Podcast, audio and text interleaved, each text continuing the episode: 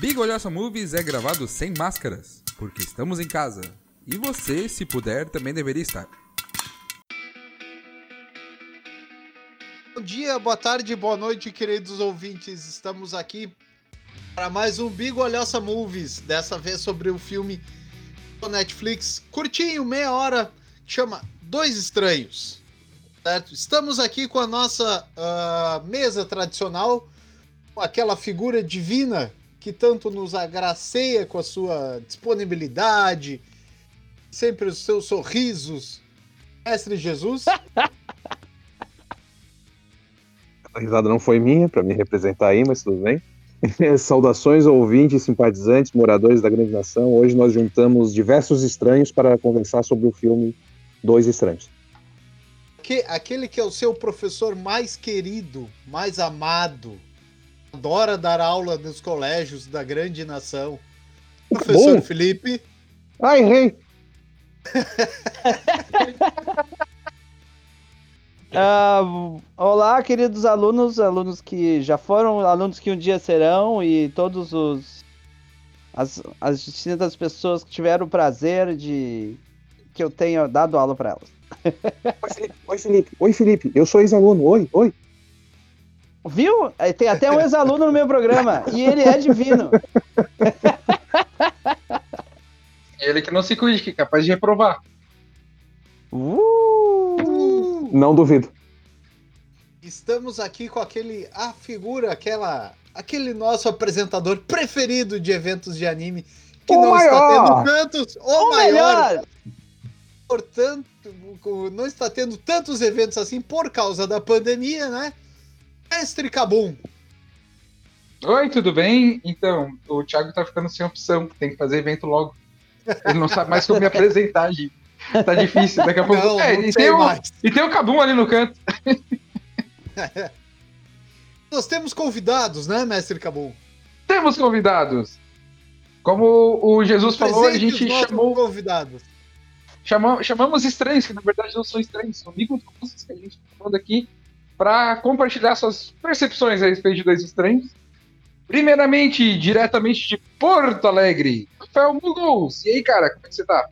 Oi, boa noite, boa noite, tudo bom? É, legal estar integrando aqui a mesa de vocês. Eu vou falar sobre filmes e seriados e sei lá o quê. Ou uma coisa tão, não tão estranha assim, acredito eu. Acho que não, não é tão estranho, nem tão estranho, né?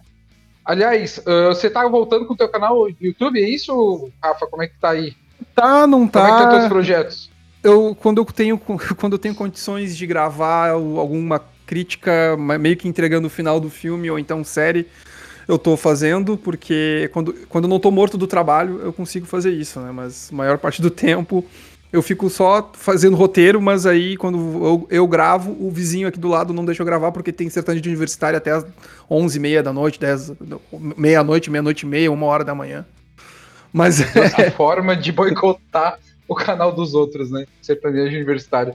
Mas É. enfim, é, deixa aí tua rede social e o pessoal seguir.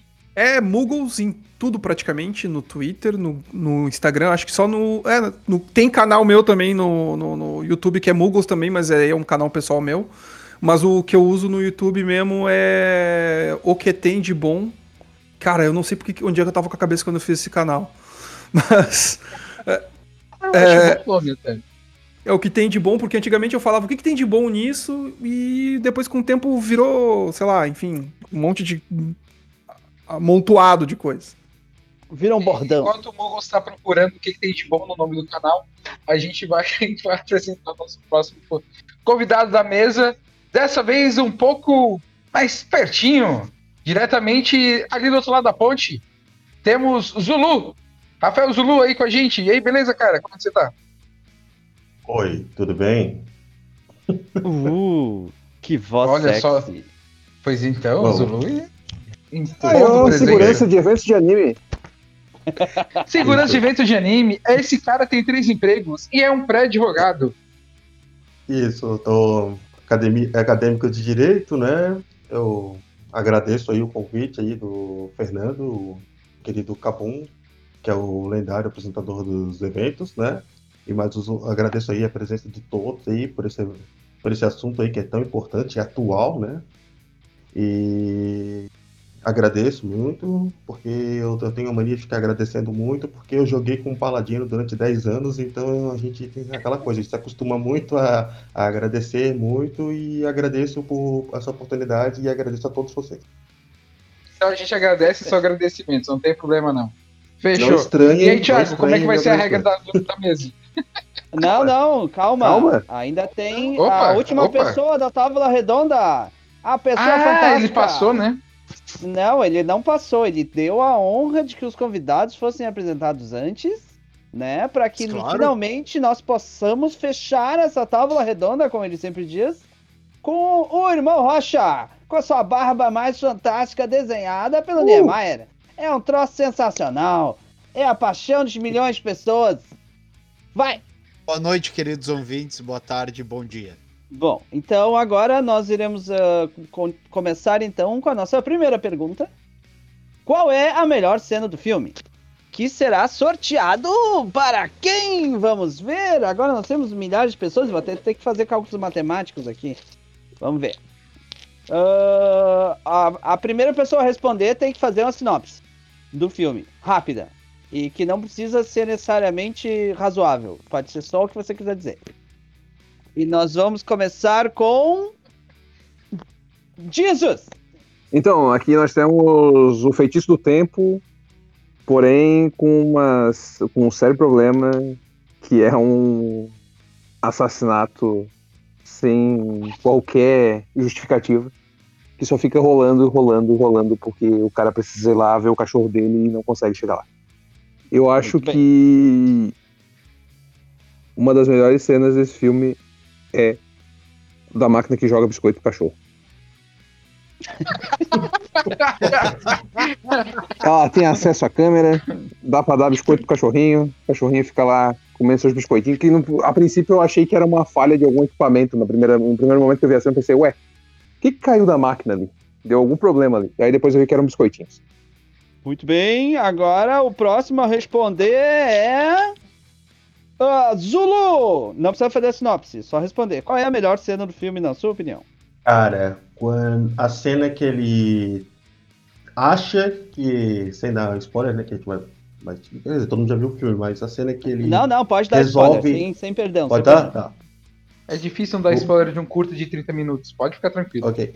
A cena que ele resolve abordar a situação e aí ele tem todo um jogo de cintura, daí tu fica naquela situação assim, porra, o cara fez uma abordagem, ele conversou com o cara, daí o cara foi lá, deixou, e aí tem duas, na verdade, semelhantes, né? Mas a que eu mais gostei foi quando ele, finalmente ele acha que tá livre da situação, o cara vai embora, aí acontece uma outra situação que não tem nada a ver, que é a única, né, do, do filme, que não tem nada a ver com aquele, o policial, que é o motivo que ele tá tentando sair daquela situação ali do, do loop, né, temporal dele ali, e aí aparecem os dois caras correndo pelo, pela rua, aí vem uns outros policiais lá e atiram e ele morre de novo. Cara, aquela cena ali pra mim é a melhor cena porque é o cara que, tipo, abordou a situação, tentou conversar, foi de uma maneira mais plausível, diálogo, que é o que muita gente espera, né? Às vezes, né? o pessoal, ah, o cara tá muito nervoso, não dá atenção. Vamos dar atenção pro cara que tá sendo indo pra linha do diálogo. E quando ele acha que finalmente conseguiu, aí ele se livrou daquela situação, só que ele acabou o quê? Morrendo por uma outra situação que não tinha nada a ver com o que ele estava, mas que a motivação era a mesma, entendeu? E daí tem os dois caras que são negros, estão correndo, passam por ele, ele olha, porra, de novo não, tá ligado? E ele morre, cara. Eu achei aquilo fantástico aquela cena. Próxima pessoa. Irmão Rocha! Melhor cena do filme. Eu vou É. concordar com, com o Mestre Jesus, que a melhor cena do filme é aquela máquina que joga comida pro cachorro. Nossa, aquilo é sensacional. A minha cabeça já pensou em várias utilidades pra ela, além de jogar comida pro cachorro. Alimentar crianças, por exemplo. Tá, porque tu vai deixar a criança sozinha, Thiago. Deixa a criança sozinha em casa e a máquina vai alimentando ela, velho. É sensacional, cara. Jesus tem uma câmera, opinião- você, você olha, você fica A olhando opinião do Thiago não representa os demais membros do Bigodiosa. Atenção, audiência. Olha, olha, eu, eu espero que ninguém do conselho tutelar esteja ouvindo isso aí, porque, segundo é, isso Né? não é legal não, cara. Isso aí não é legal Claro você que falar não. que não, cara. É, É. tenso isso. Muito bem. Ah, uma maquininha que tu agora. fiscaliza o bebê e a cada 15 segundos ela gosta de papinha pra criança. Ah, para. Ah, próximo sorteado é. Google! Vai! Cara, eu acho que a melhor cena pra mim foi a que mais quebrou a narrativa, foi a cena que ele ele começa a não querer sair de casa, da casa da namorada dele ali, aquela ficante, Uhum. E aí ele resolve cozinhar pra ela e do nada os caras invadem como se fosse a SWAT invadindo da casa dela, porque sim. Essa cena pra Uhum. mim foi uma cena que, que quebrou completamente o, a expectativa e trouxe um trouxe justamente o- um- uma visão de que aí eu vou, vou palestrar um pouco de que não interessa onde tu esteja pra, pra polícia o fato de tu ser negro já é o suficiente pra tu ser de fato um, um, um criminoso em potencial, né? Que ele tá ali cozinhando, os caras invadem e já chega atirando como se lá fosse um filme do do Velozes e Furiosos. Sim. Uhum. Eu Até- po- posso só fazer um comentário sobre o Não, comentário não, dele? é. eu, Eu, eu, eu tava só na dúvida. sobre o número da porta, que tava errado. Ah, tá. Mas continue. Não, é porque realmente eu tava na dúvida entre a cena que eu falei e essa cena, porque, como eu falei, ali houve a abordagem diferenciada dele, que ele tentou sair da situação, e ali nessa situação que ele acabou de dizer, ele evita o confronto.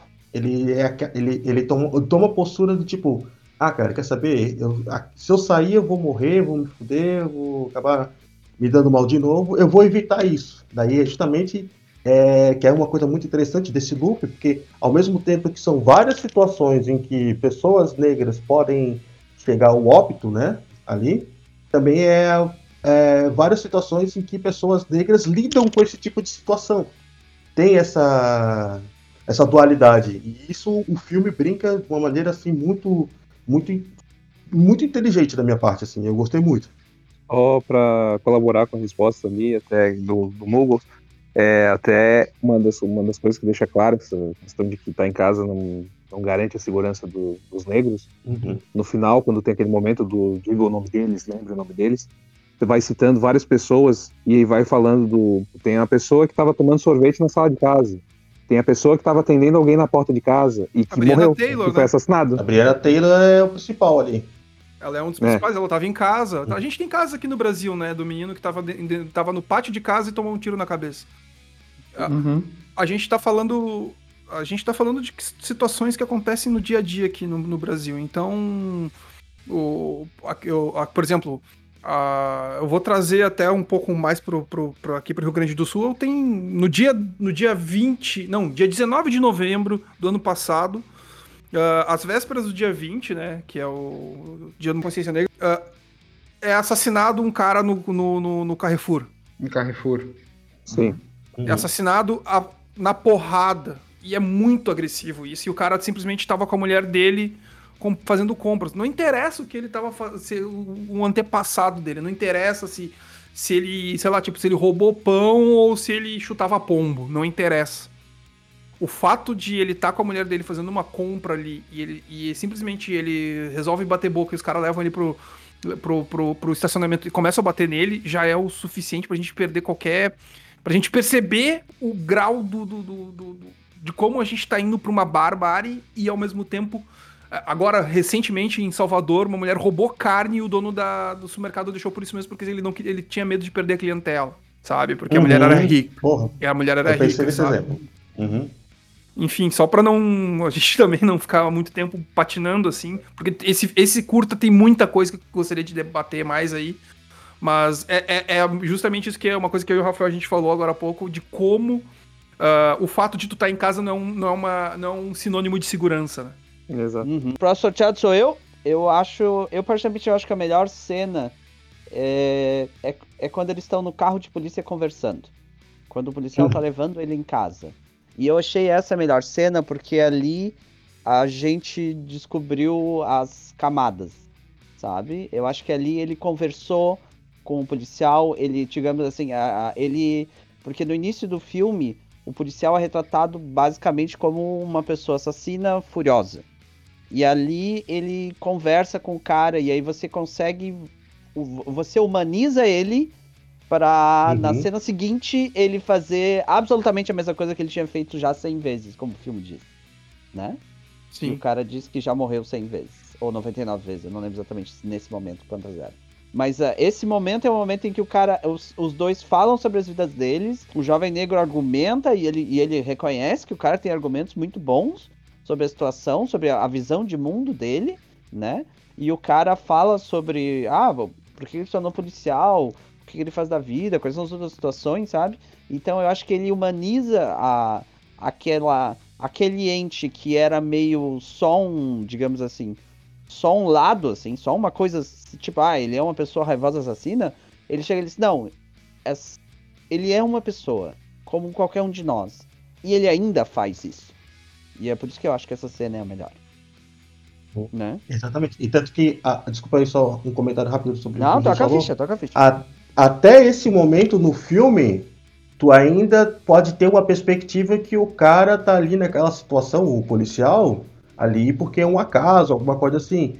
E ali, o personagem ali, o rapaz, é, ali é o momento que ele percebe que, porra, na verdade o cara tá querendo me matar mesmo. Não adianta. Ali ele vê que, tipo, não adianta. Ali ele tem a certeza que o cara tá fazendo aquilo porque quer.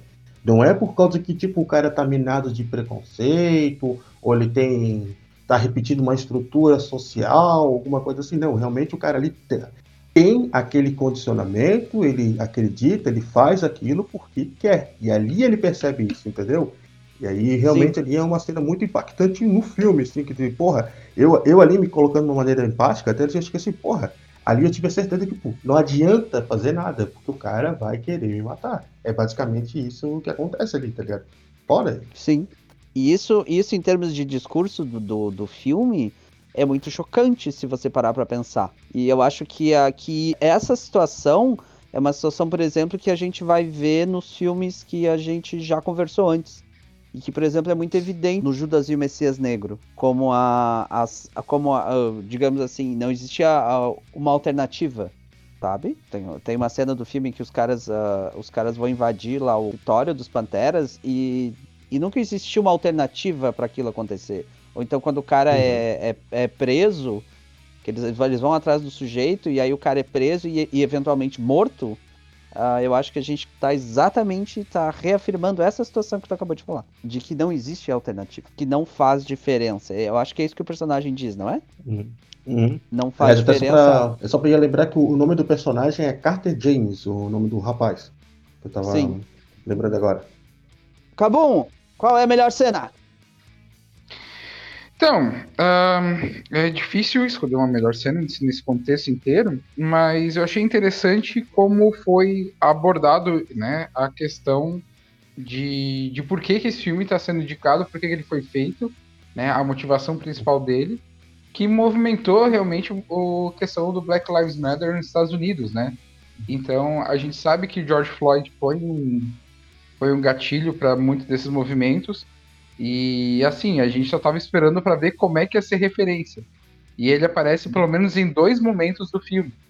A primeira morte do cara é a morte do George Floyd. E depois, quando tá passando né, com essa cena do carro que vocês acabaram de descrever, né, existe lá então também um, um grafite, um teto de um prédio falando de George Floyd. E isso eu achei bem interessante porque ah, eu achei porque esse filme, na verdade, ele é um alerta com base no momento que a gente vive. Eu não sei muito bem se esse curta, como é que ele vai ser tratado daqui a um tempo, sabe? A temporalidade dele. Mas é interessante de alguma maneira, porque é um vídeo curto, é um filme de 30 minutos, é um curta, mas ao mesmo tempo ele tenta passar uma reflexão bem objetiva, bem clara, nem tenta fazer meias palavras a respeito do contexto vivido hoje, né, principalmente no que ele está retratando nos Estados Unidos. Só, só um, um ponto. ah, tem mais alguém que vai falar sobre, sobre cena, enfim, ainda? Não, não. Cara, só um ponto rápido também. É, são dois pontos. Na realidade, agora eu acho que vou até muito agregar o que o Cabum falou. Primeiro que a gente tem uma, a gente tem um seriado que caiu no gosto de muita gente, mas é um dos primeiros seriados negros e onde traz justamente uma fuga da uma fuga dessa, desse, desse negro de gueto que é o Fresh Prince of Bel Air lá do Will Smith, que ele traz uma piada que eu acho ela genial, cara, e ele explica muito esse esse curta. Que o Diz Jazz, ele tá fazendo, ele vai fazer um testemunho e o policial fala assim: levante a sua mão e, e simplesmente é, conte apenas a verdade. E ele fica com a mão pra, pra cima levantada e o tio Phil fala pra ele: Cara, pode baixar a mão. E ele falou assim: Não, se o policial mandou eu ficar com a mão pra cima, eu que não vou baixar, vai que ele, vai que ele me atira. Ele tá armado. É, Dá exatamente. seis tiros de advertência, uma coisa assim. ele. Isso. É, ele fala algo assim, vai que ele dá um tiro de advertência. Cara, isso, isso é 93, isso é 92. E essa, já, essa cultura, tipo, claro que essa, essa cultura é muito mais antiga, você vem lá do 1960, 1950. Tanto que tem um termo que eu acho muito engraçado nos filmes de Black Explo- Exploitation, que o, começa a quebrar um pouco esse paradigma do, do que o negro não pode ser não pode ser policial, porque por- justamente dessa rixa entre os negros e os policiais, que era too black to be in blue. Que o, tem até no Shaft do, do, do Samuel Jackson. Que Sim, ele é um dos- Eu lembro dessa expressão. É, e isso é só um ponto. O outro ponto é que agora, talvez, eu, eu tinha comentado apenas, acho que o Cabum antes. e- esse curta, na realidade, ele é um plágio. É, inclusive, a- tem uma pessoa que tá. A, a criadora do, do, do, do, do- do vídeo original. É, justamente o nome do, do vídeo original é Groundhog Day for a Black Man. Ou então, o feitiço do tempo para um homem negro, né? E a produtora, ela tá movendo. A, a criadora é uma, uma, uma asiática, ela tá movendo uma ação contra o Netflix e contra o This, que roubou toda a ideia dela. Inclusive, esse curta, ele é muito mais irônico, só que eu acho ele muito mais pesado. Extremamente mais, mais pesado. Porque não interessa a forma que o cara se vista, não interessa a desculpa que ele dê, não, não interessa pra onde ele vá, ele pode estar de terno, ele pode estar de fantasia, ele é sempre morto pelos policiais. Ele só não é morto quando ele encontra um, um policial negro. Que daí o policial negro fala, cara, te cuida que estão matando gente aí na volta. E aí ele, ele consegue chegar na casa da mãe dele, entendeu? Então, Sim. então eu, eu apesar de ele ser muito mais cômico e muito mais muito menor, tanto que uma hora o cara fala assim: "Ah, põe as mãos pra fora do carro". Ele põe as mãos pra fora do carro e o cara: "Por acaso o senhor tem uma arma aí?" Ele: "Sim, eu tenho uma arma aqui no meu porta-luva". Aí o cara mata ele. E ele nem ele só falou que tinha arma no porta-luva. Então, Sim. é- eu acho ele muito mais pesado, mesmo sendo num tom mais cômico, porque realmente ele tá escancarando assim o que a, a- a polícia dos Estados Unidos.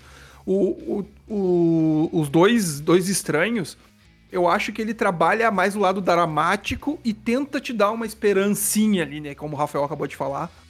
Que ele te tenta. te- quando ele traz a conversa, ele tenta te dar uma esperancinha de que talvez exista um entendimento. Talvez. E é isso que me derruba ali no final, né? Muito bem. Ah, vamos para a segunda pergunta. É, o que é impecável, tá? Em termos técnicos, alguma gravação, fotografia, efeito especial, alguma coisa, uma atuação. O que vocês acham que é sensacional nesse filme? Começando com Zulu. Cara, o impecável aí, particularmente, é que, até dentro de um âmbito um pouco pessoal, é, quando você lida com esse tipo de situação, né, e até conversando com pessoas de outro, pessoas que sofreram, que eu vejo sofreram alguma coisa semelhante, é, o que dá força para a pessoa é algum tipo de motivação. A grande maioria das pessoas com quem eu convivo tem muita questão do vínculo com a mãe, com a família, ou é a avó que criou, ou no caso ali, eu vejo particularmente que essa motivação dele é ele poder voltar para casa para poder o quê? Ver o cachorro dele. O cachorro, todo mundo gosta de cachorro, né? Tem um cachorro no roteiro, todo mundo quase todo mundo gosta. Mas daí acontece, para mim o simbolismo do cão é que ele está passando por todas aquelas dificuldades, ele sabe que vai passar por aquela dificuldade, mas justamente a figura ali do cão, o simbolismo do cão, é a motivação pessoal dele para ele é, enfrentar aquilo e, e não desistir. Tanto que o filme encerra nisso. Eu vou voltar para casa porque eu preciso ver meu cão, entendeu? E eu acho isso Sim. fantástico no filme, assim. É a questão da figura que é usada da, da motivação da- do personagem ali. Muito bem. Ah, próximo. Jesus. Bom, o que eu ia colocar como impecável acabou que o Felipe falou antes e o Zulu falou agora que era esse momento do cachorro. Que eu achei a cena em que ele, depois que ele conta para que o Carter conta pra Perry e tal, de tudo, e daí ele coloca o, o, o gorro ali, o, a touca, e diz: Não, eu vou ver meu cachorro. Eu achei aquele momento foda. Mas voltando ao momento que o Felipe falou antes, é, da questão da, da viagem do. Da viagem não, né? Do Carter indo pra casa com a polícia. Eu acho que toda aquela conversa e toda a questão de que ele fala do tipo, por exemplo, que ele pergunta pro, pro oficial Merck sobre se ele é casado, se ele é casado, né, não sei o que, a esposa ou o marido ou um sujeito que não seja binário e tal. E também que ele fala sobre a questão de que os negros são presos por, boba por coisas que são brincadeiras pros, pros brancos e que ele fala que os brancos nascem na cara do gol e os negros fora do estádio. Acho que essas mensagens, mas principalmente aí eu vou repetir o que o, o que o Zulu- a mensagem do, da resposta do Zulu de que tipo é aquilo ali, do tipo, ele enfrenta tudo aquilo ali, mas ele tem um objetivo e ele não cansa de enfrentar aquilo porque ele quer o objetivo dele. É essa constante luta sobre um sistema falho, infundado, é, assassino, Sistemático. pra ser bem claro. É. E, tipo, eu acho que essa questão dessa mensagem em vários momentos do filme que você pode pegar. O, o todo oculta, né? Mas em momentos específicos também mensagens mais claras e objetivas do que é a- essa luta. Ah, o próximo sou eu. Veja só. O que eu acho impecável nesse filme é a montagem dele. A velocidade, sabe? E que ele consegue, num filme de 30 minutos, ah, falar de um milhão de coisas e ser ao mesmo tempo ter, ter seus momentos engraçados, ter uns momentos ah, digamos assim, uma coisa bem dia a dia, assim, uma coisa tipo, ah, mas vida normal, qualquer pessoa passa por isso, sabe? A relação dele com, com, com o cachorro, a, a relação dele levantando da cama, porque ele acabou de ficar com a menina, e ele pensa, ah, mas, sabe? E como isso retorna, assim, do, por exemplo, na conversa depois, quando, quando ele tá no carro e ele fala, ah, pois é, eu fiquei com a fulana, mas eu não sei o que que vai dar. Aí o outro diz, ah, mas que bom que tu te deu bem. Então ele, ele, ele joga, sei lá, milhares de, de, de coisas, pequenas coisas, e ele consegue revisitar elas e elas estão todas ali dentro, assim, sabe? E dentro Sim. desse pequeno filme, que é extremamente crítico e ao mesmo tempo ele consegue se aprofundar em alguns momentos, ter o seu momento engraçado e ter, o, e, e, e ter uma mensagem duríssima, assim, sabe? Mas ah, ele consegue ter um pouco de tudo. Próximo. Irmão Rocha. eu achei impecável no filme, acho que foi a edição dele. O jeito que ele foi montado, assim, esse, esse negócio do, do looping e toda hora ah, que o fato acontece, ele, o cara acorda assustado, mas lá pelas tantas ele começa a discutir isso, né? Tanto que ele vai lá conversar com o guarda, etc. E isso me chamou bem a atenção, assim, o jeito que o filme foi, a edição dele foi feita. Próximo é. Cabum. Olha, impecável no filme. Tem uma máquina que dá biscoito pra cachorro que. tá, mentira. É, Olha, eu achei impressionante, na verdade, duas coisas que misturam um pouco a tua resposta à resposta do Thiago. Um prão curta que se arrisca, ao mesmo tempo, de fazer uma crítica social contundente, associa viagem no tempo, basicamente, sabe? E consegue fazer isso de uma maneira simples, criativa, né? Numa direção clara, numa forma que está sendo colocada ali, né? Eu fico até meio triste com saber que é um plágio, sabe? Eu, eu tava até querendo ver o original agora, o, o, o Mugos até me passou depois o link. Tem no YouTube, é isso, né, Mugos? Aquele lá que você me passou tá no YouTube. Tem, tem, tô com o link aberto aqui. Ah, então, né? Então é ótimo. E, e foi publicado, tá, tá lá, mas tá, foi o upload do YouTube da, da própria autora ou ela realmente tava em outra mídia ou alguma coisa do tipo? O, Sabe dizer? o, a história é que o- ela fez o vídeo e aí a, o Now This pediu autorização para poder postar na página deles, mas é, eles baixando o vídeo e postando no Facebook. E aí depois o, o vídeo do Now This foi, é, foi, é, foi feita uma associação do, do- com o Netflix e o Nowdiz, né? Que é uma, uma espécie de quebrando o tabu dos Estados Unidos, né? Sim. Hum. Pois é, E- achei estranho como é que começou a relacionar o Nautis com isso daí. Mas enfim, né, eu acho interessante que pelo menos a gente vai ter como... É fácil de acessar essa versão, né, Pra dar uma comparada boa, assim. Fiquei curioso. Agora, de certa maneira, tudo, tudo isso que está sendo colocado, né, eu, eu acho impressionante como eles conseguem fazer tudo isso, né? Em 30 minutos, de uma forma simples e uma construção super bem elaborada. Daqui a pouco o nosso programa aqui do podcast vai ser mais longo do que o próprio curta, sabe? Então é isso aí. Bom, e pra fechar, Mugo, Cara, uma coisa que eu achei muito impecável mesmo era, são, é a fotografia, cara. Eu acho muito engraçado como eles conseguem dar um, um, um foco, às vezes, e um- uns lances de câmera que me dá uma sensação de claus- claustrofobia. Eu achava muito genial isso, cara. Eu achei muito bem trabalhado. E quando ele dava uns planos mais abertos, ele dava uma sensação de. De, de, de, de- enfim, de alívio, enfim, eu- isso eu achei muito bem Sim, trabalhado, sim. cara. Muito, concordo. Não só a questão da foto, a fotografia, a composição que eles fizeram, desde os ambientes, a, a questão da, do figurino, como é que ficou tudo bem destacado, tudo muito ah, movimentado. Ficou- achei muito bacana essa, essa parte realmente. A composição em si, né? Bom, vamos para a nossa próxima pergunta. Qual é o momento fuck? O que aconteceu nesse momento? Que teve uma grande reviravolta na história ou teve um momento de sério que essa cena tá aí, sabe? Então, primeiro a pessoa sorteada é eu, veja só. É, o meu momento fuck é a cena em que ele comenta com a menina sobre o fato de que ele diz pra ela: "O que você faria se alguém tentasse matar você?"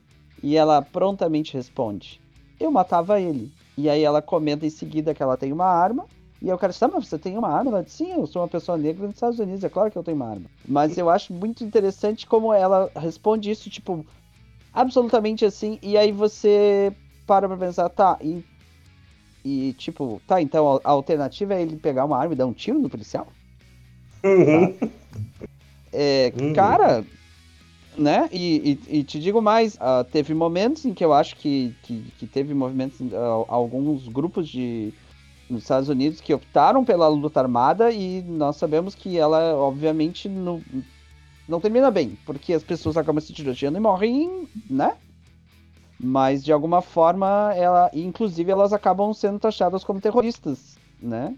Terroristas do, do Estado, que é uma das coisas mais fortes que a gente vê, que é a grande justificativa do filme do Judas, Judas e o Messias Negro, que eles estavam destruindo os Estados Unidos. Próximo sorteado é Zulu, vai! Cara, é bem mínimo, mas a parte que eu vejo assim que o filme deu uma guinada de mudança é quando ele resolve mudar a abordagem com relação ao que estava acontecendo com ele, com um detalhe no apartamento dela. Na hora que aquela garrafa lá, o vaso, toda hora estava caindo e quebrando, ele vai lá, se joga, segura o vaso, tá ligado? Assim, para não deixar o vaso quebrar. Aí aquilo ali na minha percepção, foi o momento que ele falou assim: não, eu não vou deixar isso acontecer, eu vou tentar fazer uma abordagem diferente. Eu, tipo assim, é aquele assim: eu vou evitar, o vaso não vai quebrar e eu não vou morrer. Cara, aquilo ali parece bobo, assim, mas quando ele não deixa o- aquele vaso cair, assim, teve um simbolismo pra mim, talvez até maior, não sei se o pessoal teve essa mesma percepção, que realmente ali o cara chega assim: eu vou mudar e vou enfrentar isso de uma outra maneira, não vou me desesperar mais da situação e vou procurar sair disso. Então, pra mim, assim, foi a parte, assim, da parte mais simbólica do filme, que o filme deu uma mudada, e aí que ele faz uma outra abordagem, que ele muda a postura dele de vítima para sobrevivente, assim. E eu gosto muito dessa parte. Aliás, ele termina o filme assim, né, Zulu? Uhum.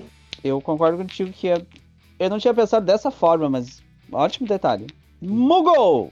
Qual é o momento WTF? O momento WTF pra mim foi o momento que eu achei, até relacionei um pouco com aquele filme do. Que eu, eu esqueci, eu esqueci o nome, mas é que é com o- a Emily Blunt e com o Tom Cruise, que ele, toda vez que ele, ele vai marcando o passo, o passo dele, de quando ele. Cada vez que ele morre, ele volta pro, pro passado, né? É... ele- Limite do amanhã. Isso, exatamente, limite do amanhã. E ele faz algo parecido que ele começa, ele chega no policial pra convencer o policial, ele começa a falar tudo que vai acontecer, porque Ele, tipo, já, ah, já foi mais de mil vezes que eu morri e isso aqui segue acontecendo. E quando isso acontece ali foi um momento tipo, tá, ok.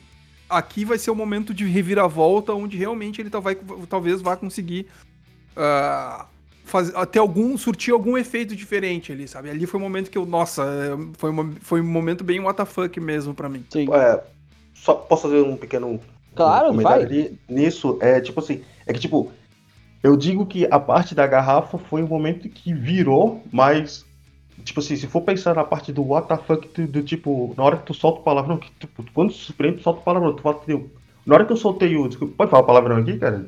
Pode. Não sei. Com certeza. pode. Cara, foi a hora que eu cheguei assim, eu. Que eu soltei um puta que pariu assistindo esse filme. Eu soltei um puta que pariu. E eu falei, puta que pariu. Mas justamente lá, depois que ele tem toda a conversa, a empatia. Inclusive lá no apartamento, a guria fala: Ah, já tentou ah, conversar? Aí que ele. Que ele tem, primeiro teve a questão da arma, né? Que ela fala, ah, sou uma mulher negra nos Estados Unidos. E depois tem a questão da conversar. Daí ele aborda e tudo mais. E aí, aquela parte ali que até o, acho que foi o juiz que falou agora, vocês comentaram agora, Sim. quando ele tá no carro, pergunta por que, que você virou policial? Aí ele, ah, porque eu sofria bullying. Aí ali ele se vê na parte empática. Ah, tu sofreu bullying, eu sou negro e eu sofro porque sou negro. E aí ele começa a dar essa conversada e, e tipo, uma maneira, maneira empática. Só que daí o what the fuck, o puta que pariu, o que eu soltei foi depois ali, de tipo, porra, o cara vai matar ele mesmo assim porque ele tá consciente do que tá fazendo, ele sabe o que tá acontecendo, ele sabe que tá naquela situação com o guri, entendeu? O cara, o cara é um filho da puta, cara. O cara vai ele, foda-se, não importa ali, entendeu? Então foi a hora que eu soltei o puta que pariu. Eu vejo, me, tipo, mudou na hora que ele, pro personagem principal, na hora que ele resolve mudar a abordagem dele, e simbolizando ali com a parte do vaso, e o puta que pariu, vamos dizer assim, né? Seria tipo, porra, Foda-se, não importa o que ele sabe, o cara sabe o que tá fazendo. Filha da puta. Puta que pariu. Isso aí. É, vou te, não, vou, vou emendar uma coisa que eu não tinha pensado até tu falar isso. Quando no filme ele diz até amanhã, e com isso que tu acabou de, de, de explicar, eu comecei a pensar de que o cara tá lá matando ele e ele quer continuar fazendo isso. Exatamente. Tá entendendo? E que o cara mata ele ali para chegar e dizer: Não, eu quero continuar matando você porque eu quero matar você. Perfeito, exatamente isso. Porra. Pô, ali sério, maravilhoso. Fica... Não tinha pensado isso. Ah, sensacional, Zulu. Sensacional. Porque isso muda. Porque, uh, porque aí, quando ele vai conversar com o policial e, e, e, e o policial parece surpreso com a situação, entende? E aí você diz, ah não, ele conversou, o cara entendeu, ele provou pro cara que tem alguma coisa errada, de diferente, né? E aí, uhum. quando chega no final, ele chega e diz, não, eu sei que tá tudo diferente, mas eu vou te matar igual porque é isso que eu faço. E é isso que eu quero fazer. Isso, e quando tu assiste a primeira vez, cara, tu fica naquela situação do tipo, pô, o cara vai sair dessa agora. Tu fica na esperança, te dá uma esperança aquilo Sim. ali, tá ligado? Aquilo ali é um simbolismo de tipo, esperança, o diálogo, vamos conversar, vamos se entender ah, beleza. Porra, o cara vai sair dessa e ainda vão ficar amigos, quer ver? O cara que matava ele. Eu pensei nisso, tá ligado? Aí depois eu me senti enganado quando o cara chega. Ah, vou te matar, pô, até amanhã. Eu, tipo, filha da puta, tá fazendo porque quer, entendeu? Daí, cara, não tem o que ele faça. Então, ali ele só vai ter que ver a melhor maneira de sair daquela situação. Mas, né? Vai ficar repetindo e aquela coisa, não desistir, né? Mas, porra, aquilo ali mesmo ali, pra mim, foi um choque pra mim. Sim. Bom, próximo, Cabum. Então, é sobre essa cena também, gente. Ah, eu acho que aí o filme um pouco se perdeu. Não é que se perdeu, mas é aquele momento que você acha que não é era uma oportunidade que o filme podia mostrar, é, um, dar um pouco de um tom de esperança, um tom de compreensão, um tom de construção, e ele, e ele joga tudo por água abaixo né? Porque ele fala, transforma um policial num completo psicopata, né? Uhum. Então, é, isso, na verdade, eu não posso nem falar que assim, ah, é, foi um, um movimento ruim, porque eu acho que no, esse filme inteiro ele é construído com base em sentimentos de pessoas que vivem e foram construindo realidades quanto a isso. E quando eles trazem essa questão de, tipo, eles não sentem mais a possibilidade de diálogo, acaba tendo esse tipo de construção. Então, basicamente, você tem a fase que ele consegue, é, depois de, sei lá, 20 minutos de filme, 10 minutos finais, é essa parte final. O diálogo do carro entre eles é ótimo, né? E tudo bem, eu acredito que quando você tem, sei lá, o cara ali, o policial devia ter uns 60 anos de vida, você tem 60 anos dessa construção, é difícil você, em uma passeada de carro, desconstruir isso e ficar amiguinhos e tudo bem, né? Uhum. Agora, o diálogo final, onde quando ele sai do carro, começa a bater palma e fala de uma de uma maneira, cara, é muito vilanesco. Vilanesco do tipo Uhum. que quase fugiu do personagem do cara, sabe? E aí eu pensei, cara, tá, tá, tudo bem que ele tá querendo passar uma mensagem, mas parece que tudo isso foi em vão, né? Parece que tudo isso não é um não é uma opção. Então, mais uma vez, o que, que resta de opção? A pessoa que está assistindo isso, né? a- primeiro, vê a naturalidade da arma como é apresentado, né? Eu, tipo, cara, eu mataria a pessoa, ponto, né? E de fato, né? A violência contra o policial é, já tem história e fatos relacionados a isso, né? Como o policial é visto na questão de quando você tem uma comunidade periférica, né? Seja ela negra, seja ela pobre, seja ela por qualquer outro motivo discriminatório né? Então você tem essa construção de uma maneira bem, bem colocada, né? Que de fato não tem abertura de diálogo, parece realmente uma coisa em vão, né? São pessoas que já perderam a esperança de ter uma, uma, uma, uma saída sistêmica para isso, e aí vem uma questão de força, né? Só que quando no momento que você atinge essa força, você utiliza essa força, o todo o, o sistema normal, a visão normal das pessoas, que não tem nada a ver com isso, só vê o cara que matou no, é, atirou no policial e ponto. A, a comunidade que foi contra a polícia e ponto. Né? Então não dá tempo nem de, tipo, perde a razão. Você estava com a razão, mas você perdeu a razão. Né? Então é, é uma construção assim bem, bem dolorida, mas que é alguma coisa que não é uma questão de certo ou errado, mas é da certa pena porque você vê essa conclusão no filme, sabe? Então Uhum. você acaba dizendo, tá, se o diálogo não serve, eu não consigo fugir pra lá e pra cá, ah, então, é, eu vou ter que ir lá dar um tiro no cara. Então, é isso. Beleza, vamos lá. Sabe? Então é, é foda. Próximo é Jesus. É, voltando na resposta, do- na primeira resposta do Muggles ali, sobre a questão do, do momento em que o Carter resolve que ele vai ficar na casa e fazer café pra, pra Perry e tal. Aquela, aquela hora em que alguém bate na, na porta, eu fiquei pensando, porra, cara, o oficial Murk deu um jeito de ir lá torrar o saco na porra da porta. E aí, quando eles olham no olho mágico e os caras estão naquele estilo SWAT pra invadir o apartamento, eu fiquei, puta merda, velho. Porque daí eu acho que aquele ali é o único momento em que não é o Murk que, que mata o, o Carter. Não, E, eu, tipo, eu acho até que é, ele tá lá, ele faz. Eu acho é que é ele. É ele. É ele É que sempre ele. O único momento que ele, o único que ele não mata é quando ele deixa lá no beco lá e vem os guris que estão fugindo da polícia, daí vem uns outros policiais e matam ele. É o único momento que não é ele que mata. Diretamente, né? Aham. Não, não, então tá. Então eu engano meu. Mas sério, tipo, aquilo ali eu fiquei. Caralho, mano. E por último, irmão Rocha. Ah, eu acho que o, o momento WTF pra mim é aquela hora que ele, ele fala, ele encontra com o policial e fica descrevendo todos os acontecimentos que vão acontecer e o policial começa a dizer pra ele: Você é um bruxo, você não sei o que, você é isso, você é aquilo. Não, cara, ele já tinha passado por aquilo 99 vezes. Ele sabe o que, que acontece melhor que o policial. Uhum. Acho que esse é o momento WTF pra mim.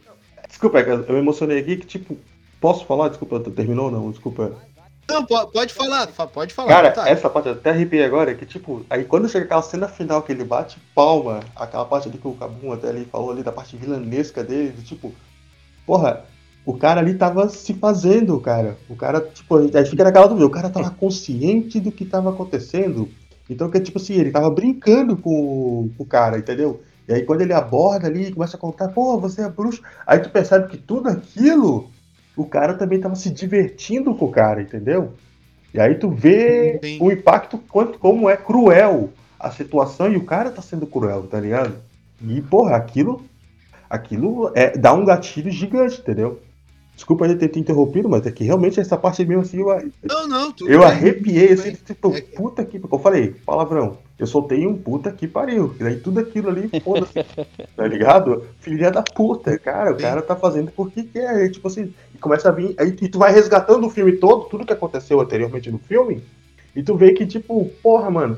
Aí dá aquela sensação, a sensação de impotência do tipo assim, às vezes quando a pessoa tá muito inserida em alguma coisa, num trabalho, daí se esforça, vai lá, se sacrifica, é, se, é, é privação de alguma coisa para chegar num resultado, aí tu chega lá que o resultado que você estava almejando não vai, mas não é nem por causa do teu esforço, daí tu descobre que todo o esforço que tu teve não importava, porque alguém já tinha decidido que não ia ser. E aí, ali fala que isso aí é o racismo, entendeu? Não importa quanto você seja Sim. profissional, ou o cara está trabalhando em alguma área, que tipo, tem questão de diferença, muita gente não sabe, exemplo, será que eu posso falar rapidamente aqui a diferença de racismo para injúria racial, que muita gente às vezes confunde.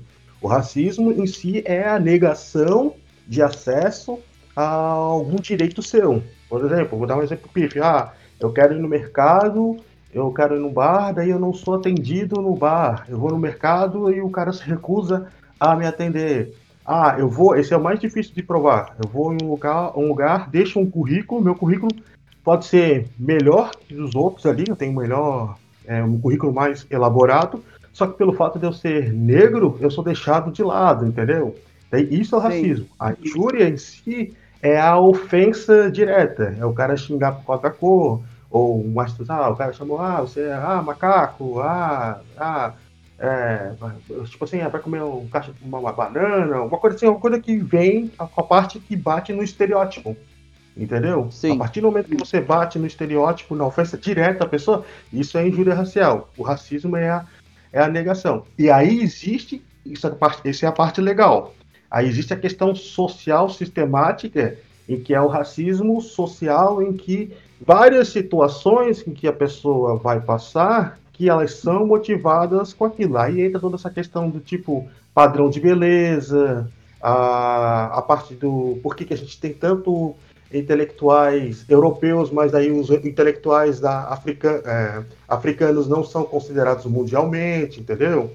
Aí tem toda essa, essa gama de sistemática que se repete e faz que crie todo esse sistema excludente, entendeu? É nessa linha. Sim, é a, a, a, própria ideia que tu tá falando sobre essa ideia de, por exemplo, a gente ter. A gente teve. Eu, alguns anos atrás, quando foi implementada a, toda a ideia de que nós deveríamos dar aulas sobre história da África e história indígena e falar sobre a cultura negra e a- cultura indígena em sala de aula, eu lembro que teve gente que. que eu lembro de estar em reunião e ter gente perguntar, mas para que, que fizeram isso? A gente já fala.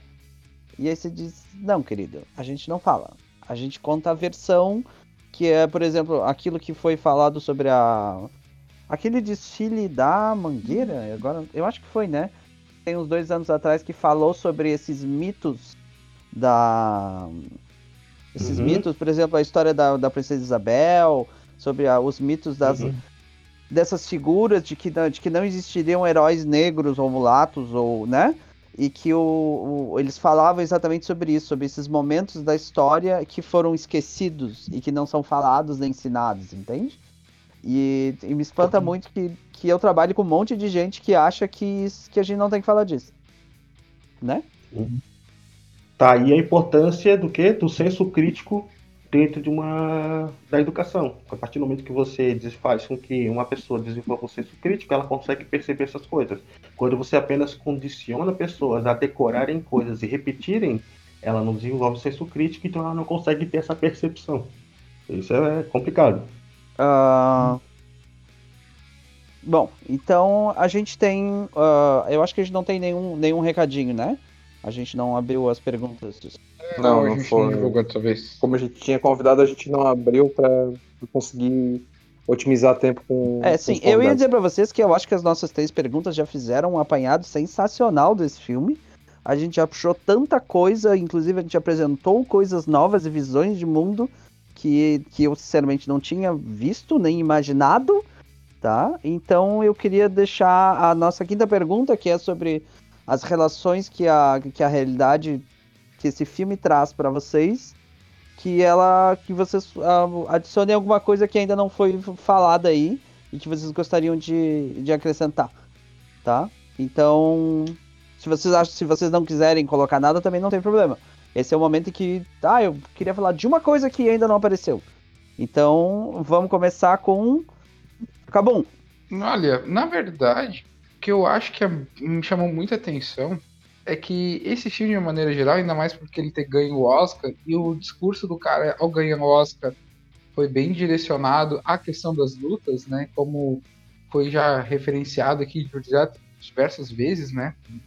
ele ele na verdade acho que foi quase um olha gente é, é, eu sinto que foi um Oscar ao mesmo tempo que foi um curta bom né mas uh, eu não sei até que ponto que esse era o prêmio que a, que a causa deveria ter ganho porque para mim os Sete Chicagos e o Messias Negro Messias Negro para mim era o melhor filme disparado sabe a forma como o, o destacamento Blood também foi indicado só para algumas outras categorias, também Acho chama de destaque.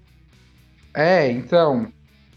Né, e, a, e, aliás, a categoria que foi, eu achei super estranha, na verdade, porque foi uma parte que me incomodou muito no filme, foi, foi exatamente da, da questão da, do som. Mas tudo bem. É, acho que foi ah, trilha sonora ou edição de som, né? Isso, né? Mas, assim, Hollywood já teve problemas passados relacionados à questão da presença né, da, da cultura negra presente da, de alguma maneira, sendo reconhecida na edição.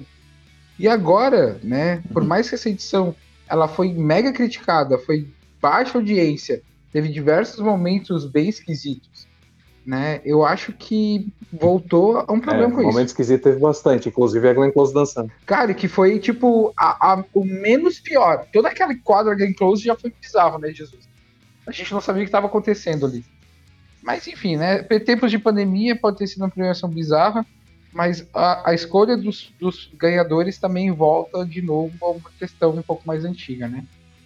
Então não sei muito bem até que ponto que Hollywood está está tratando a questão. Porque, mais uma vez, né, é uma questão de população, uma questão de base, é uma questão da, do pessoal que vive isso. E Hollywood, na verdade, apesar de também incentivar essas questões, ela é a mantenedora disso tudo, né? Também tem um pouco de status quo isso aí. Então a Apple que pode fazer programas a respeito de assédio, tem um monte de questões trabalhistas de assédio na própria Apple. Então são essas coisinhas.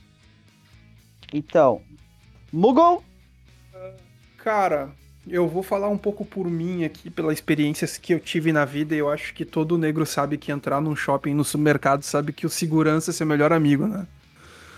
Uh, porque, cara, automaticamente tu entra num shopping, no supermercado, uma loja, e o segurança passa a te acompanhar a ponto de tu perguntar para ele algo como tô, tô com alguma peça de roupa aparecendo que não tá, não tá bem, ou sei lá, é, é, é meio automático isso.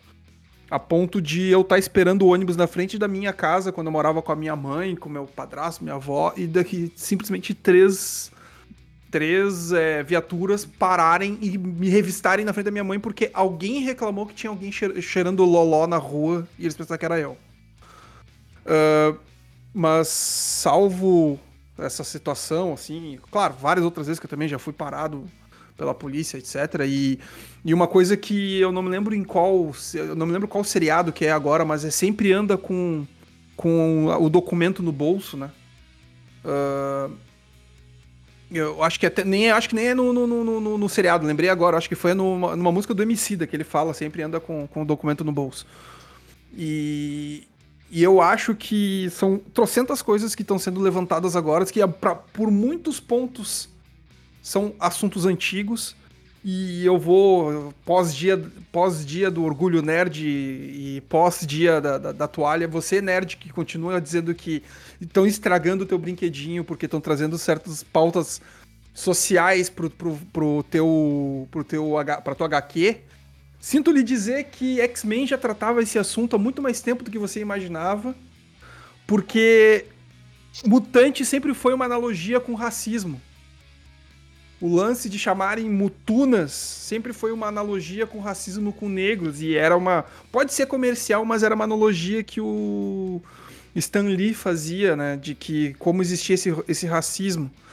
Então tá muito mais tempo do- no- nos quadrinhos essa discussão é, a- só agora muitos muitos estão colocando isso de fato mais claro, né, que é causa LGBT, causa negra, causa indígena, causa asiática. Tá rolando nos Estados Unidos muito agora um- um- uma loucura de, de racismo contra asiáticos, a loucura de racismo contra também contra muçulmanos e, com, e contra o- pessoas que moram, são, são de, de origem do, do Oriente Médio.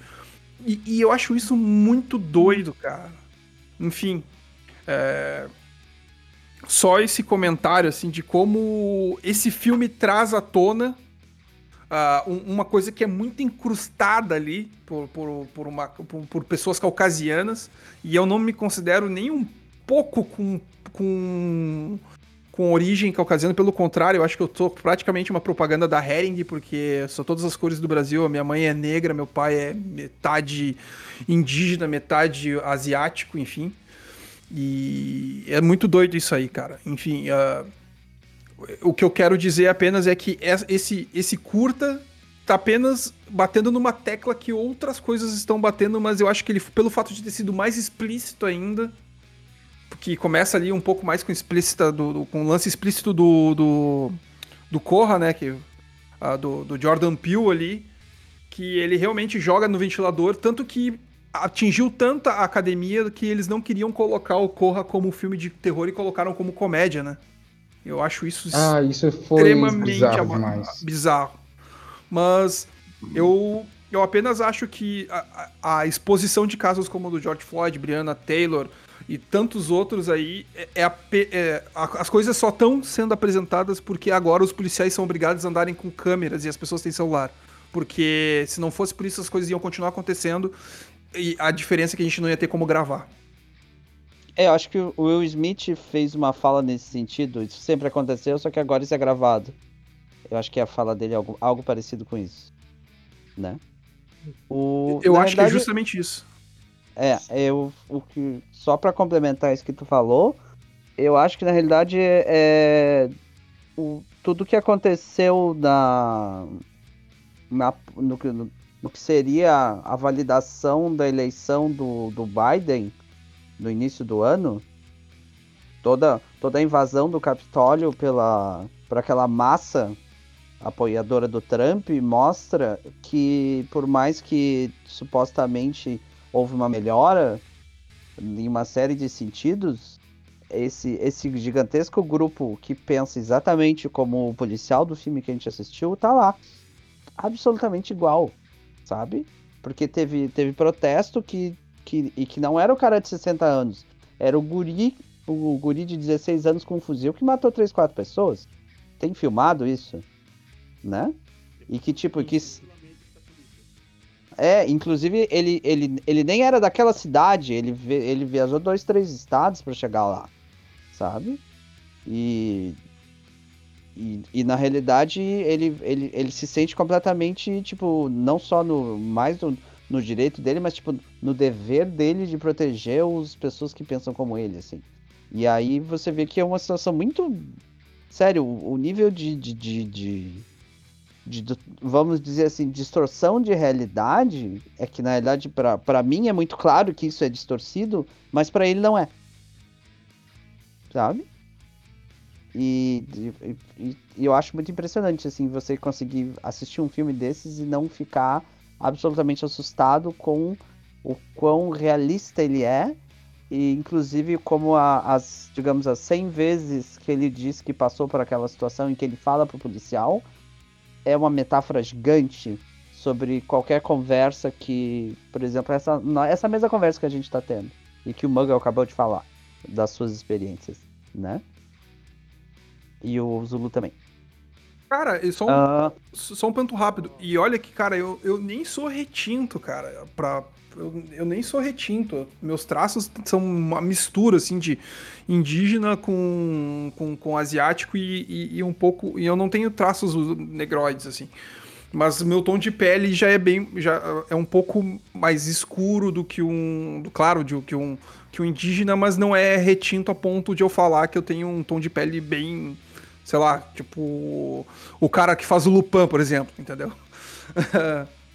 o Omar. eh, Esqueci o nome do. Omar Sir. Eu não, nem um pouco próximo de, de retinto assim. Mas. Pra caucasiano eu não sirvo. Longe disso. O problema é que não interessa onde tu. Não interessa onde tu entre se tu. Automaticamente parece que só pelo fato de tu não se enquadrar como um homem branco já é muito diferente. E uma vez eu tava de preto no- na Renner. E uma mulher chegou pra mim e falou: Moça, onde é que fica tal coisa? Eu falei assim: Eu não trabalho aqui. Só porque eu tava de preto na Renner. Sabe? Então, e, e de, de uma vez eu tá de terno e gravata num shopping porque eu tava passando de. Rapidamente, uma mulher chegou pra mim e perguntou: "Eu- Eu tô meio perdida, poderia me ajudar? E eu falei assim: Eu não sou segurança do shopping. E é muito louco isso, cara. Eu- eu- é, é mu- é uma, uma experiência que foge muito do, do, do, do que. Eu não sei como é que é não viver essas experiências, assim. sabe? Não, é que quando o Mogo falou do, da questão do documento ali, eu lembrei daquela. Tem uma tirinha do Armandinho, que ele tá indo andar de bicicleta com uma amiga dele e o policial para, daí pergunta, ah, de quem são essas bicicletas? Daí o Armandinho diz, ah, são nossas. Aí diz, tá, e a nota fiscal? E aí o Armandinho fica tipo, nota fiscal? Mas quem quer carregar a nota fiscal? E a menina negra tem a nota fiscal da bicicleta pra apresentar à polícia. é. Zulu? Só esse comentário que eu queria, que eu lembrei que E agora, gente, é, eu vou dar uma pequena palestrinha, posso? Rapidamente aqui. Não vou me estender Dale, muito. dale. A gente tá pedindo autorização vontade, isso. vai. Primeiramente, ah, primeiramente ali, quando ele deu o exemplo da questão do segurança ali seguindo no shopping, então, eu já fui o segurança que seguiu no shopping. entende? Aí, muitas vezes, vezes, o pessoal vem conversar comigo, que eu sou um cara que eu gosto de dialogar. Se o pessoal vem comigo conversar, tirar dúvida, ah, mas eu acho isso, aquilo, eu consigo conversar tranquilamente. Hoje eu só não tolero mais quando chega uma pessoa para mim de uma, uma maneira negacionista, simplesmente começa a ditar regras para mim dizendo que ah, isso aí é besteira, isso é besteira, isso aí é mimimi, isso aí não existe, isso aí é vitimismo. Cara, a pessoa usou esse combo comigo, ela já tá fechando as portas de diálogo automaticamente. E às vezes as pessoas acham que eu que tenho que me esforçar para ter esse diálogo. Às vezes eu tenho que me esforçar, dando exemplo ali do filme, para que a pessoa entenda para justamente tentar colocar numa situação de mediação e que fique uma situação é, acessível para que os dois possam conviver em paz. Mas tem algumas pessoas que não dá, porque o egoísmo, o ego é tão grande que fecha portas para qualquer tipo de diálogo. E sim, aí às vezes o pessoal pergunta, ah, mas tu é o segurança, tu é negro e já seguiu. Às vezes, quando a pessoa está inserida dentro de uma instituição ou dentro de um- uma empresa privada, ela necessariamente que ela é, é o pessoal tá, ah, mas o negro é racista. Não, existe a questão do racismo, está vinculada à questão de domínio, hierarquia.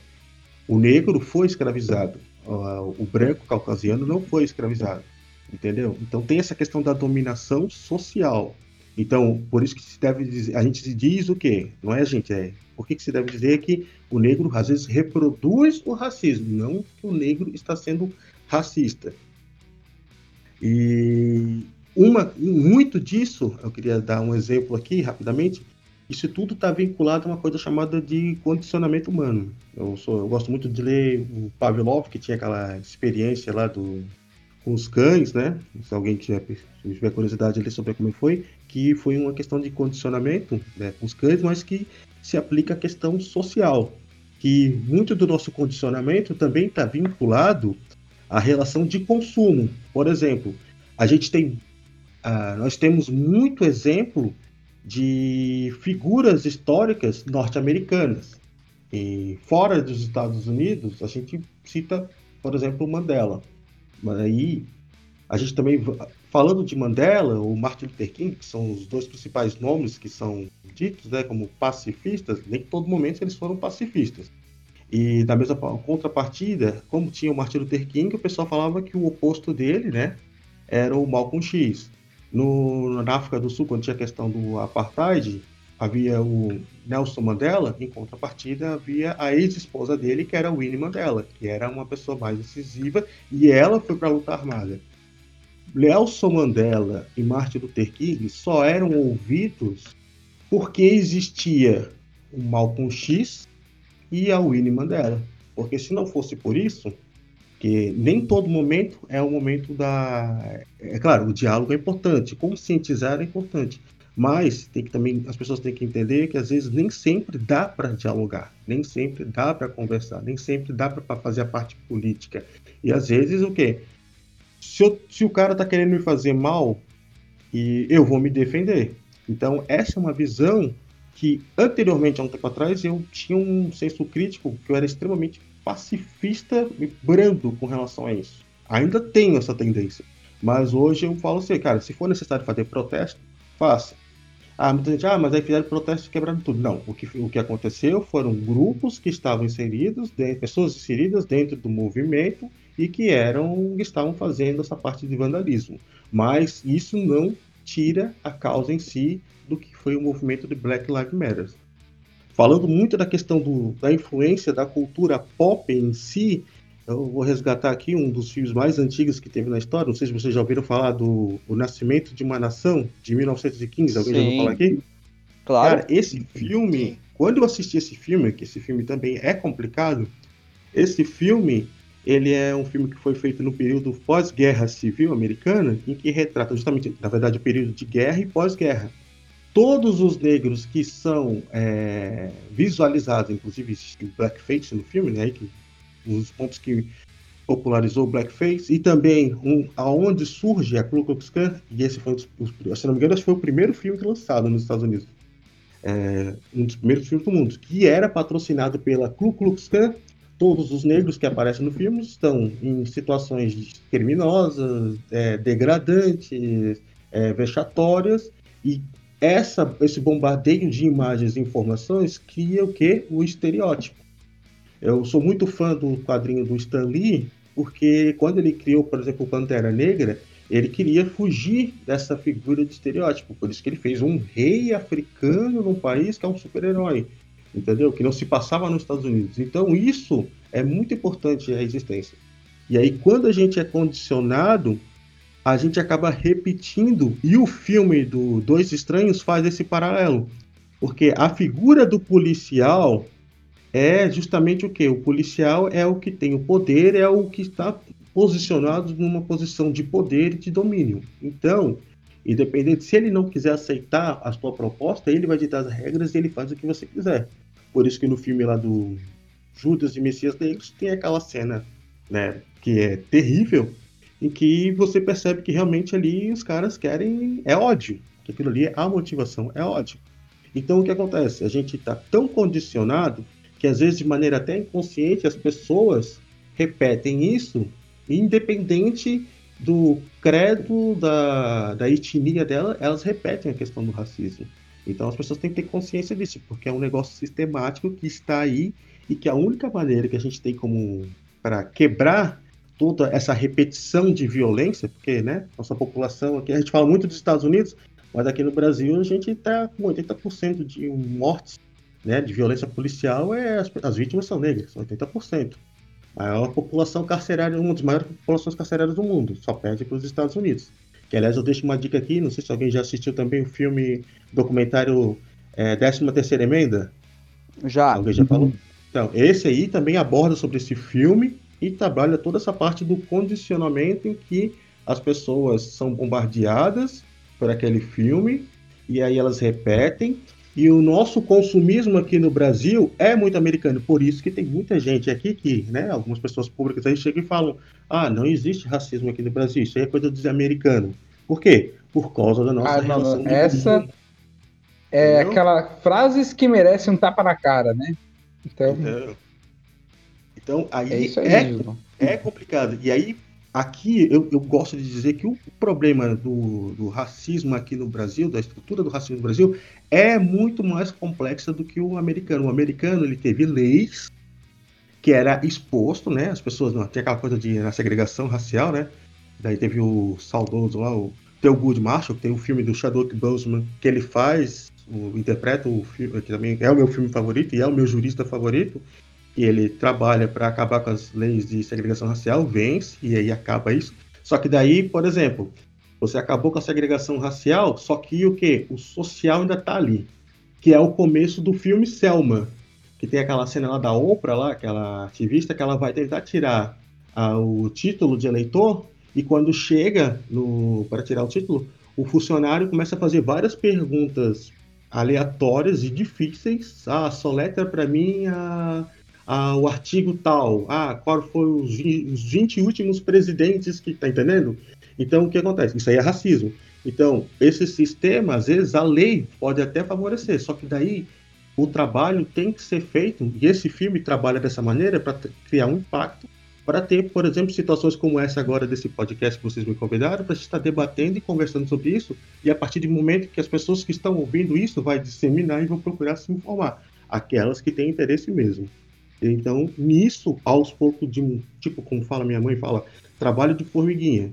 Não pode parar. Da mesma maneira que o rapaz ali no filme, ele não desiste porque ele quer ele tem a motivação dele que é o cão, ele já sabe que tem aquele todo aquele problema esperando por ele, mas ele decide enfrentar, porque já teve um momento ali quando ele decide ficar no, na casa da menina, que ele falou: "Não, não vou enfrentar isso, vou deixar para lá". Ele viu que não dá, porque mesmo que ele deixe para lá, em algum momento aquilo vai até ele. Então, esse é o sistema. Todo esse filme faz justamente esse paralelo o sistema racial e, inclusive, todas as mortes dali, dos loops que ele passa no filme, são baseadas justamente nas mortes das pessoas que aparecem no final ali, entendeu? A primeira de George Floyd, na hora que invadem a casa ali, a Briona, e todos os outros ali, tanto que eles citam ali como eles morreram, que é semelhante às mortes dele no filme. Então, esse loop, que é a proposta do filme, é o loop em que qualquer pessoa negra está inserida e condicionada a passar durante esse sistema que é mundial, não só norte-americano. E é isso. Uh, respira. Quer uma água? não, tô tranquilo. Pô, genial, cara. Muito bom, velho. É, cara. Isso aí. Isso aí. Mas a gente sabia que a contribuição de vocês ia ser nesse sentido mesmo, gente. Era pra isso aí mesmo. Sabe? E... Opinião qualificada, opinião de convivência. Isso aí. Então, uhum. a, então, para a gente fechar, aliás, antes da gente fechar, o Thiago tem a parte do fechamento, mas eu queria perguntar então as purezas que vocês dariam para esse filme. Ah, é uma, duas ou três. Então, seguindo a sequência que eu tenho anotado aqui, Irmão Rocha. Três purezas. Uh, Jesus. Três purezas. Cabon. Duas porque eu fiquei decepcionado que é plágio. Muggle. É, eu vou. Eu vou entrar junto com o Kabum. A, a, proposta é ótima, mas eu fiquei chateado que é plágio. Zulu? Eu. Muita gente talvez não goste muito, mas eu vou colocar duas, porque. É, apesar que eu gostei muito da proposta, é, eu, eu acho.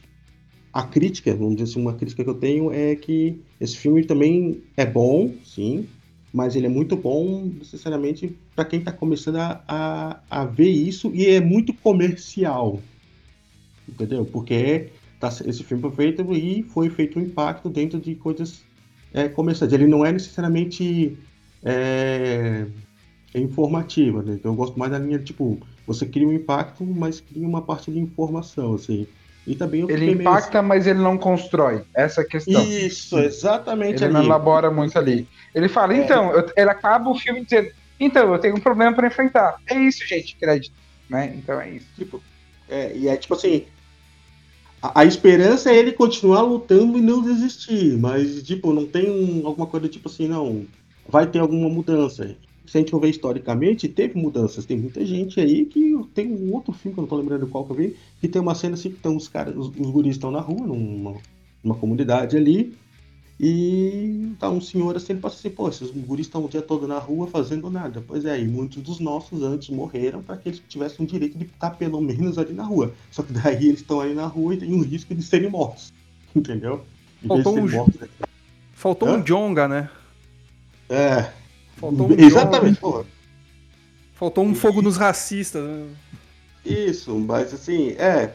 Mas aí por isso que eu falo, o fogo do racista é válido e a parte do diálogo é válido, entendeu? Mas é realmente faltou ele, tipo, eu senti um- uma falta assim, que hoje eu, eu vejo esse tipo de filme, que às vezes esses filmes hoje já, eu já tô acostumado, então dá uns gatilhos, mas assim, pra mim precisa ter um gatilho que dá, seja tem alguma coisa a mais assim, passe a informação, a mensagem, mas que tenha, seja concreto a, a, a esperança ali. Ali mostrou ali que a esperança do cara é voltar pra casa e não desistir e continuar lutando, beleza?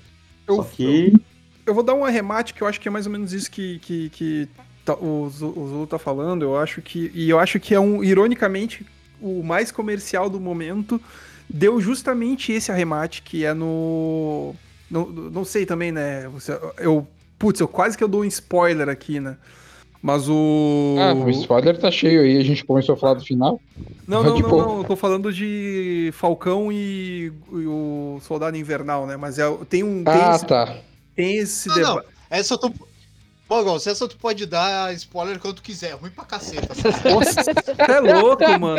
A série é maravilhosa, cara. Não é não. gostou, não é? é não. A série é não boa, é cara. não. Eu adorei, eu não, gostei. não. A série é boa, É. mas é que, é que eu acho que interessante é que justamente esse é o ponto que, que tá rolando ali, que vai muito ao encontro do que o, o Zulu acabou de falar. Chega um momento que o cara fala um negócio ali que é mais ou menos isso aí mesmo, sabe? Tipo, tem muita, tá, tem muita coisinha que tá rolando durante o, a série que, que te faz pensar, mas tem uma hora ali que, que no, no, no- Falcão que dá bem a entender justamente esse ponto de que muito precisa andar pra gente começar a se sentir um pouquinho mais seguro. Um pouquinho mais seguro. Não é nem pra a gente se, se sentir igual. Então, é, é um puta exercício que a gente tem que fazer tanto introspectivo quanto extros- extrospectivo. De, de- porque, cara, não. É, é justamente. Mas enfim. su- é, talvez parafraseando aqui, Gandhi é, é para todo, to- Não, né? Eu acho que nem Gandhi, eu acho que é Confúcio. Toda caminhada precisa de um primeiro passo, né? Então tem que começar com o primeiro passo aí. Isso, Bom. exatamente. Do, você falou ali do Falcão, cara, ali, tipo, como é que eu vou te falar? Não sei se o crítico, nerd, otaku, eu vou dizer que o filme, o, o seriado é. Não é ruim, mas não é isso tudo em si, tá ligado? É questão de qualidade, eu vou ser sincero. Eu gostei muito, num âmbito pessoal, eu gostei muito ali da questão da roupa do Falcão, ficou do caralho, do caralho ali, que foi. Eles, acho que estão querendo fazer, trabalhando muito, né? A questão da Marvel ali, né? O Kevin Feige tá trabalhando muito nessa linha de ter muito vínculo com a parte de quadrinhos, então isso aí deixa o pessoal empolgado. E uma parte que eu achei interessante em si, é, no final ali, quando ele tá conversando, dando aquele discurso, né, né, que ele é um discurso no jutsu, é, falando um negócio mais otaku, é que, tipo, é interessante, e porque eu tava falando com alguns colegas meus negros em si, assim, que eles falam que quando ele dá aquele discurso, que ele fala que ele tá com aquela roupa e ele vai ser julgado, tu sente que a, a discussão sobre ele ser o novo Capitão América não fica só na questão da ficção. Tanto que você tá vendo em fóruns, em- né, no Instagram, na internet, vários grupos, pessoas discutindo sobre o fato dele ser o novo Capitão América que não aceitam. Às vezes a motivação porque realmente as pessoas têm preferência sobre a questão do, do Barney ser o, o novo Capitão América e tem também pode ter pessoas que pela questão racial podem não gostar do fato de ter um cara negro como Capitão América, entendeu? Então, na hora que ele dá aquele discurso, é muito interessante que tu vê que foge além da ficção. Aquilo ali é uma coisa como se fosse uma mensagem que vai além da ficção para pessoas que estão assistindo. Olha, acontece isso aí, aqui na ficção, e acontece isso fora, entendeu? E a, a abordagem que eles fizeram ali da. Do, a gente está falando de um outro filme, mas eu estou falando de seriado rapidamente. A abordagem que eles fazem ali sobre o, o Capitão América Negro ali, das experiências, também é um negócio interessante porque realmente era uma coisa que acontecia, que eles usavam os negros para fazer experiências para desenvolver dentro de uma linha da medicina. Então isso é abordagem. Então essa abordagem que é feita ali que puxa para o real, então ativa vários gatilhos, principalmente em pessoas negras. Eu acho isso interessante. Mas no contexto em si, a série, assim. Aí vou falar de pureza, eu dou dois também. Pra esse filme eu dou dois e pro, pro Capitão, o, o novo Capitão América ali, né? O Capitão América, o soldado, né? O Falcão e agora Capitão América e o Soldado Invernal eu também dou dois ali, se fosse falar assim. Bom, então já, já vi que a gente vai ter que um dia discutir isso em outro momento. Eu vou dar três purezas, tá? Porque eu acho que não só ele aborda coisas muito, vamos dizer, extremamente impactantes e acho extremamente necessárias de serem ditas, eu acho que ele faz isso de uma maneira tecnicamente muito boa, né? Com muitos detalhes, assim como eu já tinha comentado antes. Então, Thiago, aliás, uh, então eu queria agradecer a presença de vocês dois, dos dois Rafaéis. Nós somamos 15 de 18. Ah, então eu queria agradecer ao, aos nossos dois convidados. Eu acho que a gente fez um debate sensacional, tá? Acho que teve, acho que se a gente vai falar sobre filmes com relação com realidade e não ter momento palestrinha, eu acho que não tem para que a gente fazer esse programa. né? Então acho que foi sensacional. Muito obrigado a vocês dois. Né? Então, Opa. Thiago, por favor, ofereça um, um momento de despedida para os nossos convidados e encerre o programa. Momento de despedida, então tá bom. Então aqui, queridos ouvintes, ficamos com mais esse Bigolhosa Movies. Os nossos convidados Zulu e Muggles, daquela historinha do um pequeno pequeno programa sobre o Dois Estranhos que está no Netflix, ganhou Oscar, etc. Procurem, assistam o filme, leiam o livro, deem sua opinião, qualquer coisa reclamem no no Twitter do Cabum. Não. E voltaremos.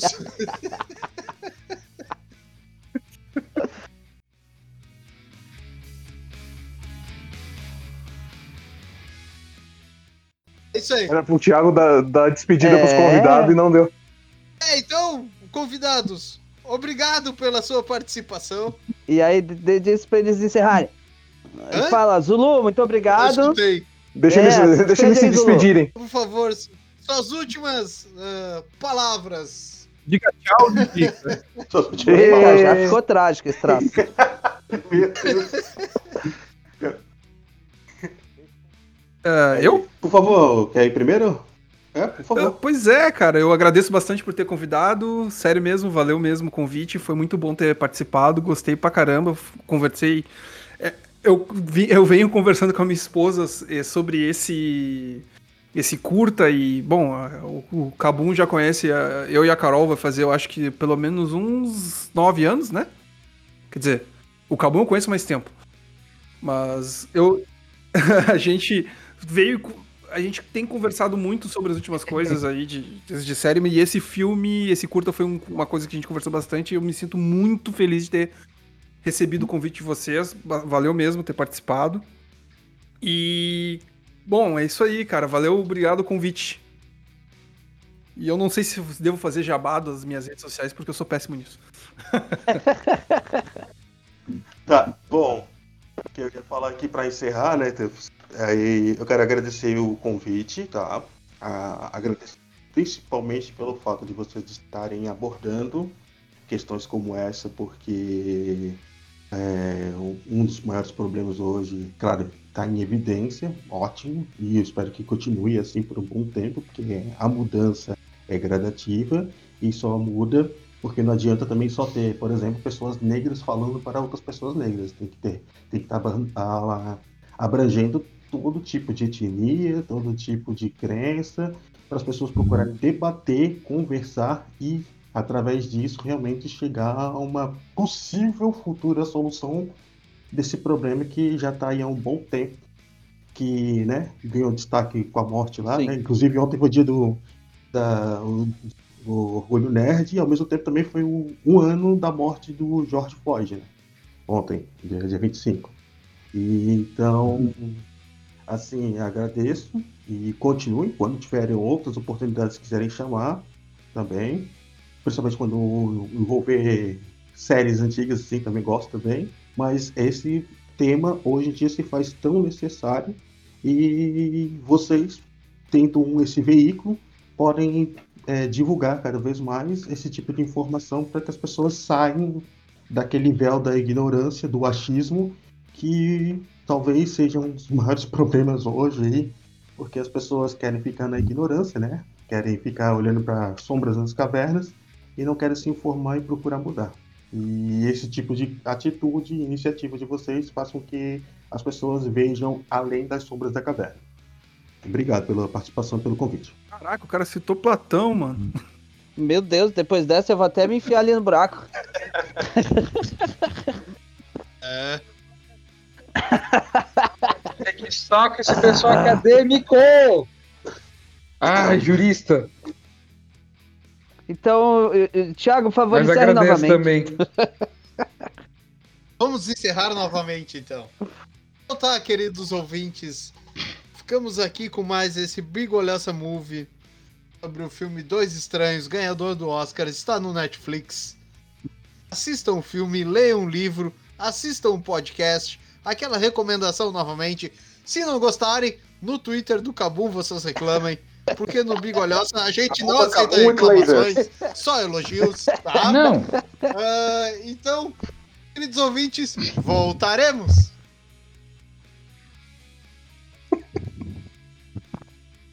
Isso. e assista o original no, no YouTube. Fechou. E aí? Acabou. Bom. e era isso. Acabou? Isso E acabou. Tá gravando mais? É isso.